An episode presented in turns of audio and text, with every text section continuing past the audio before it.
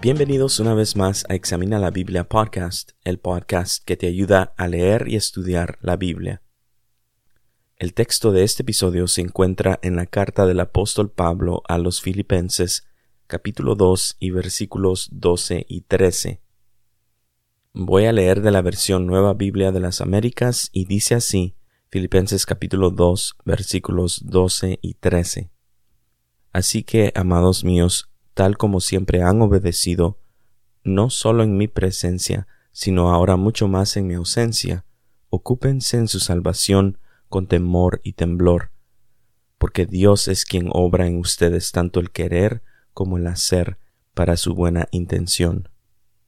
Hemos visto que desde el capítulo 2 Pablo les escribe a los filipenses sobre la humildad y sobre la obediencia y aquí en el versículo 12 les dice que se ocupen en su salvación con temor y temblor. En el episodio anterior vimos que el versículo 12 se puede dividir en dos partes, y solo examinamos la primera parte en el episodio anterior, y en este episodio estamos examinando esta segunda parte del versículo 12 junto con el versículo 13. También en el episodio anterior dije que el versículo 12 es un versículo popular de la Biblia y más que nada es por esta segunda parte en donde dice ocúpense en su salvación con temor y temblor. Ahora, la pregunta que tenemos que hacer es ¿qué está diciendo Pablo cuando dice ocúpense en su salvación con temor y temblor? Y esencialmente ocuparse o trabajar en la salvación significa vivir la vida cristiana. Yo creo que ese es un buen resumen. Significa vivir la vida cristiana. Ahora, hay dos maneras erróneas en las que podemos entender lo que significa ocúpense en su salvación. Entonces quiero mencionar qué es lo que no significa el ocuparse en la salvación con temor y temblor. Entonces, una manera errónea de entender lo que significa ocuparse en la salvación es pensar que la salvación no está garantizada, por lo tanto hay que trabajar en la salvación para realmente ganarse la salvación. La segunda manera errónea de entender qué significa ocuparse en la salvación es pensar que la salvación se puede perder y por lo tanto hay que trabajar y hay que trabajar duramente en la salvación para no perder la salvación. Ahora, estas dos maneras erróneas de ver la salvación se basan en la misma cosa, esto es, en la idea de que Dios hace su parte y nosotros tenemos que hacer la nuestra. Algunos pensarán que sí, es por fe y solo por fe que somos salvos, pero también nosotros tenemos que hacer nuestra parte en el acto de salvación al vivir rectamente aquí en la tierra. El único problema con esta manera de entender la salvación es de que no es lo que enseña la Biblia.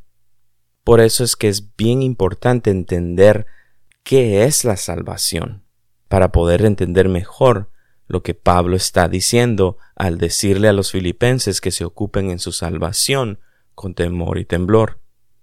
La salvación es un tema enorme en la Biblia y es la Biblia que nos guía, que nos enseña de cómo tenemos que entender la salvación. Y la salvación, de acuerdo a la Biblia, se podría resumir en la siguiente declaración, la cual es la salvación es del Señor.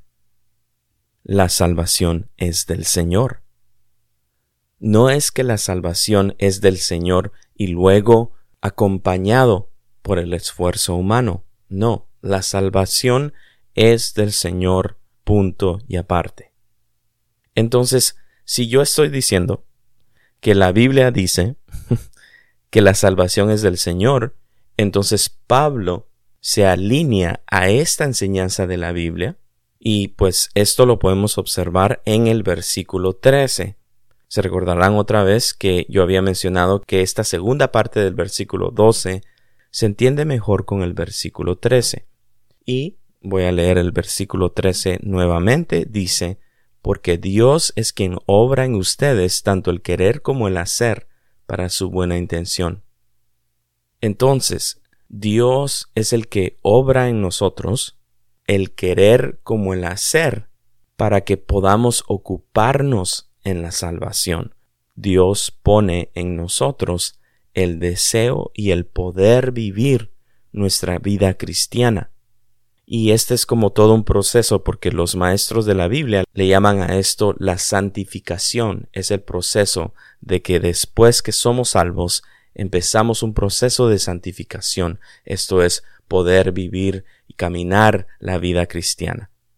Por lo tanto, cuando somos salvos, Dios nos ayuda a vivir la vida cristiana. Dios nos ayuda a caminar en su voluntad. Dios nos ayuda a caminar en humildad y obediencia. Me gusta cómo traduce la Biblia versión nueva traducción viviente esta segunda parte del versículo 12 y el versículo 13. Se las voy a leer esfuércense por demostrar los resultados de su salvación obedeciendo a Dios con profunda reverencia y temor, pues Dios trabaja en ustedes y les da el deseo y el poder para que hagan lo que a Él le agrada.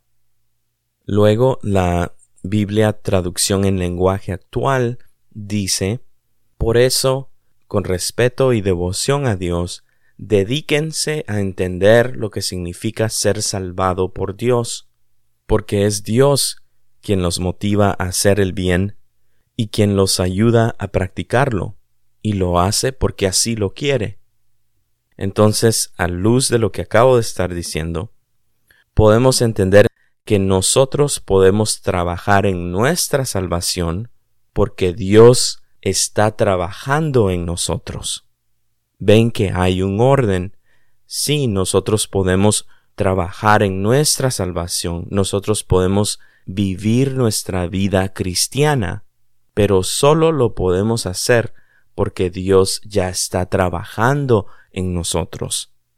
Sí tiene razón Pablo, tenemos que ocuparnos en nuestra salvación, tenemos que vivir nuestra vida cristiana, pero no lo podemos hacer con nuestras propias fuerzas, sino que es Dios quien nos da el deseo de vivir la vida cristiana y el poder vivir la vida cristiana.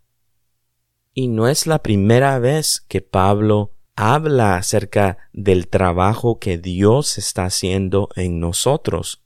Miremos algunos de estos versículos que apoyan lo que Pablo está diciendo en el versículo 13.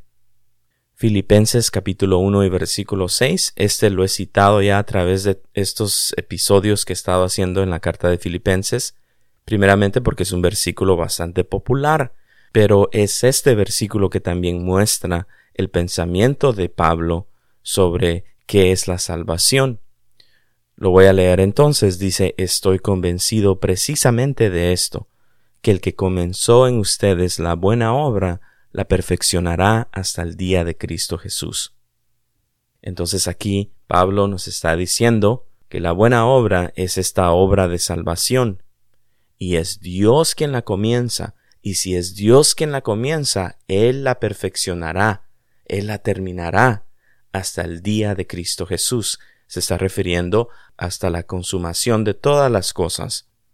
Entonces Pablo se está refiriendo a solo un actor, esto es a Dios. No hay varios protagonistas en la salvación, solo hay uno, es Dios. Luego en Filipenses capítulo 1 y versículo 11 dice, llenos del fruto de justicia que es por medio de Jesucristo, para la gloria y alabanza de Dios. Entonces, Pablo no está diciendo que nosotros podemos llevar el fruto de la justicia por medio de Jesucristo y la participación del esfuerzo humano. Tampoco dice para la gloria y alabanza de Dios, y de la persona que lleva estos frutos. No, si el fruto de justicia es por medio de Jesucristo, entonces la gloria y alabanza es solamente de Dios. Las obras del ser humano quedan excluidas. Este versículo me recuerda a lo que Jesús dijo en el Evangelio de Juan, capítulo 15 y versículo 5, donde dice, Yo soy la vid, ustedes son los pámpanos. El que permanece en mí y yo en él, ese da mucho fruto, porque separados de mí nada pueden hacer. La vida cristiana se vive por medio de Jesucristo solamente, para la gloria y alabanza de Dios solamente.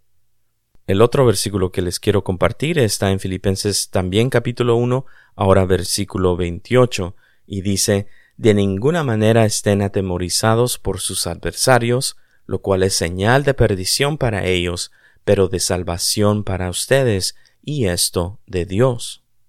No dice que es de salvación para ustedes y esto de Dios junto con el esfuerzo humano, otra vez, ¿verdad? Sino es de Dios. La salvación es de Dios. Entonces, nosotros no es que tengamos que trabajar para merecernos la salvación. Tampoco tenemos que trabajar para no perder la salvación, sino que nosotros trabajamos como consecuencia de haber sido salvos. Alguien que no ha sido salvo no puede trabajar en su salvación. Si Dios no ha trabajado en la vida de la persona, esa persona no puede trabajar en su salvación. Por más que intente, quizás en muchas maneras por más que se mira que lo está haciendo, al menos que Dios ponga tanto el querer como el hacer, en vano se va a trabajar. La salvación es un acto de Dios solamente, sin la contribución, sin la cooperación, sin la ayuda del esfuerzo humano. Entonces, si somos salvos, como resultado de que Dios trabaja en nosotros, es que nosotros ahora podemos trabajar. Nosotros trabajamos en nuestra salvación porque Dios está trabajando en nosotros. Por lo tanto, Dios nos ayuda a vivir la vida cristiana. Dios es quien nos ayuda a querer vivir en humildad y obediencia. Y Dios no solo pone el deseo de estas cosas, sino que también nos da el poder hacerlo. Una vez más, gracias por escuchar y hasta el próximo episodio.